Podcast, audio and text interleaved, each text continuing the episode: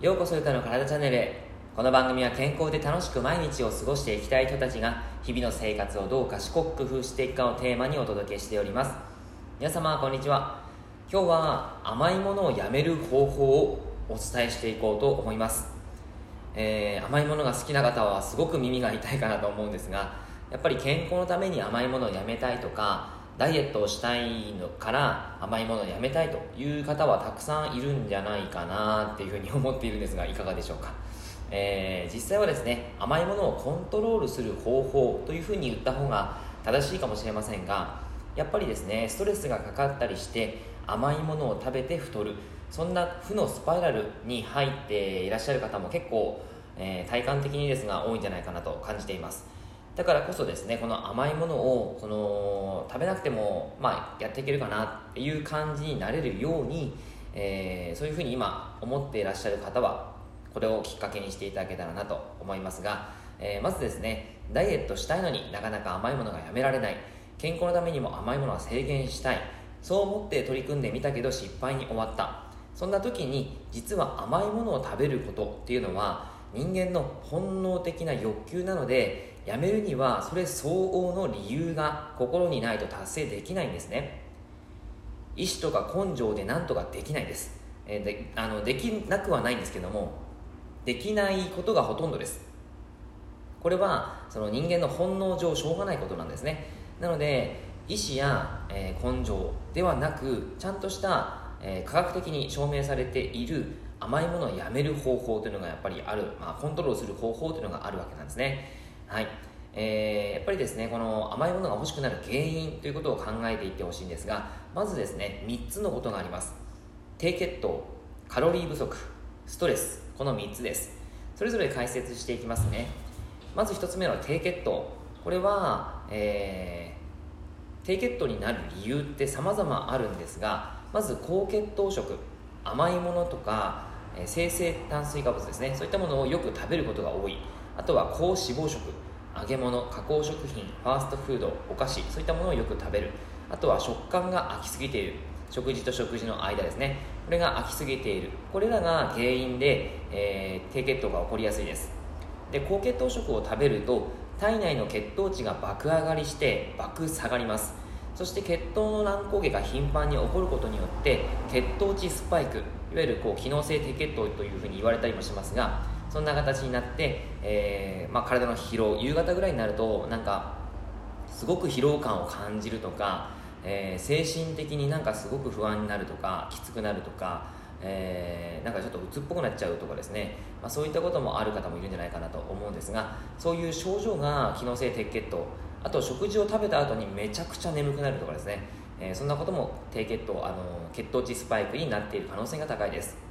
で高脂肪食を食べると細胞が炎症を起こして質的な栄養不足を起こしてしまうんですね。その影響でエネルギーを欲するので手っ取り早くエネルギーを補給しやすい甘いものが欲しくなるんです。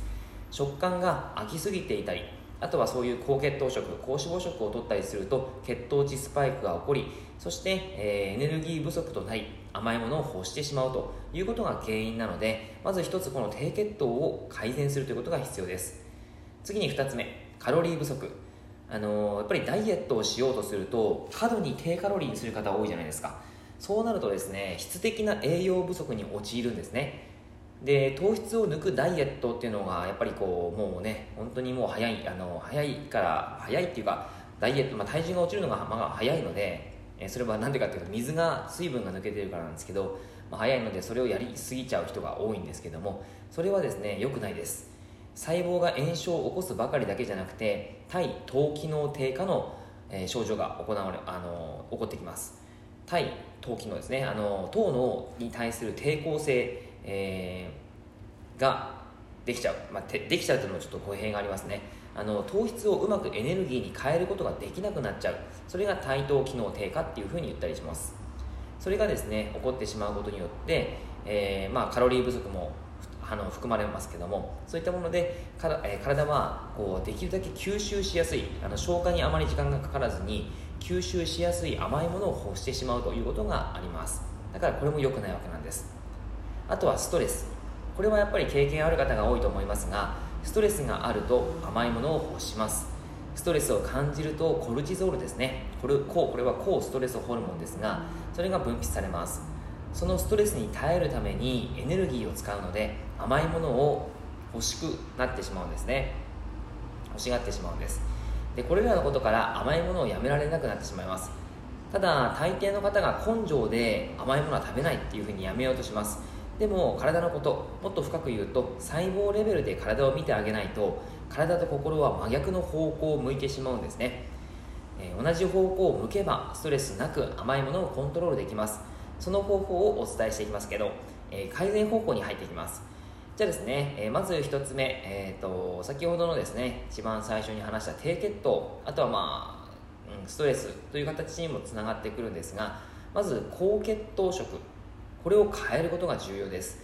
未生成の炭水化物を食べましょう、えー、玄米雑穀米黒米、えー、全粒粉パンパスタあとはあ全粒粉のですねパスタ。そして10割そば芋。とかですねそういったものがあの未生成の炭水化物になります。高血糖食っていうのは、えー、例えばですけど白米あとはパン菓子パンとかもそうですね。あとはうどん、えー、パスタ、えー、あとは何でしょうね、まあ、お菓子系スイーツ系そういったものが高血糖食になったりします。それらをまずはやめていくこととあとはその未生成の炭水化物を食べましょうということですね。はい。で甘いものを食べる回数をできるだけ減らしていってちょっとずつその高血糖食が減っていくことによって、えー、まあ、細胞が少しずつ回復していきますからそれに合わせてちゃんとその欲しく甘いものを欲しがらなくても大丈夫になっていきます。で次に高脂肪食を少なくする。揚げ物は少なくしましょう。できれば週1回以下です、えー、成分表示を見て脂質が高いものを避けてください。特に加工食品、えー、そういったものはすごくですねあの発がん性物質もあったりしますから良くないこともあったりします、えー、ファーストフードを食べに行かない、え月1回以下という形ですね。はい高脂肪食。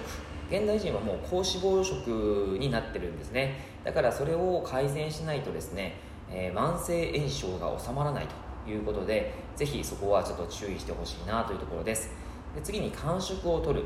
えー、間食はですね、あの、MCT オイルとか生蜂蜜とか甘栗ブロススーププロテインとか、えー、そうですね。あと BCAA とか、まあ、そんなものを取っていただくといいんじゃないかなと思います。あとは果物とか、えー、あとはちっちゃいおにぎりとかですね。そういったものを朝から昼昼から夜の間そして寝る前とかですね、えー、そんな形でちょっとずつ間食をとっていただくことによって、え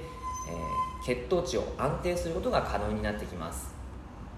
はいそして4つ目、えー、必要なカロリーをちゃんととりましょう。えっ、と抜けばいいというもんではないんですね。体重減少はもちろんあるかもしれないんですがそれはいい体重減少ではないですよね。確実に必要な栄養素を抜いて体の状態を悪くしてダイエットしてしまっているのでやっぱりリバウンド率も高まりますし体の疾患につながってしまう病気につながってしまう可能性も高いです。だからこそちゃんと、えー、必要なカロリー数をちゃんと取るということですね。はい。まああのー、いろいろと賛否両論ありますが、えー、必要最低量1200キロカロリー以下はにはしないということがおすすめです。はい、あとは自分のその体重運動量、えー、活動量そういったものから自分のその必要カロリーっていうのはせあの確認することができたりしますので、えー、ウェブサイトで、えー、そうですね、基礎代謝計算とかで調べてもらうと自分の基礎代謝のカロリー数が、え、計算できますので自動で計算できますからぜひぜひやってもらえたらなと思います。そして5つ目食物繊維をちゃんと取りましょう。野菜海藻きのこ類。これを手のひら1杯から2杯分取っていただくとこれはいいです。これは毎食ですね。でこれを取ることによってちゃんとその腸内環境をえー、まあ、改善することが可能になってきます。腸内環境とても大切です。体のもう免疫機能とかもすごく司ってますから、えー、それを改善しないとですね体がやっぱり病気がちになったりしてしまいますし、えー、そもそもそもやっぱりちゃんと細胞が元気になれない消化吸収をする、えー、胃とか腸の状態が、えー、良くないといくらいいものを取ったとしても全然こう体のためにならないんですね。なので、え、ちゃんと食物繊維を取ることはとても大切です。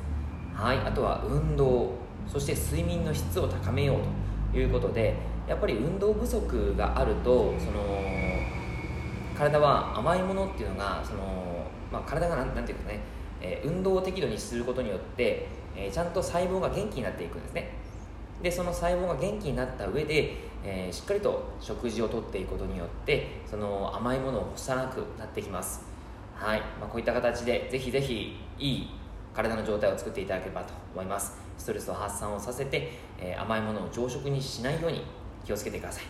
血糖値の乱高下が起こって慢性的な不調を及ぼす。これを改善すること。そのためにはさまざまなやり方がありますが栄養と運動と睡眠。ここの部分がとても大切になりますよというお話でした、えー、参考にしていただけたら嬉しいです。以上です。内容がいいなって思えたら周りの方にシェアしていただくと嬉しいです。またいいねマークやフォローをしていただくと励みになります。今日もラジオを聴いてくださってありがとうございました。では良い一日を。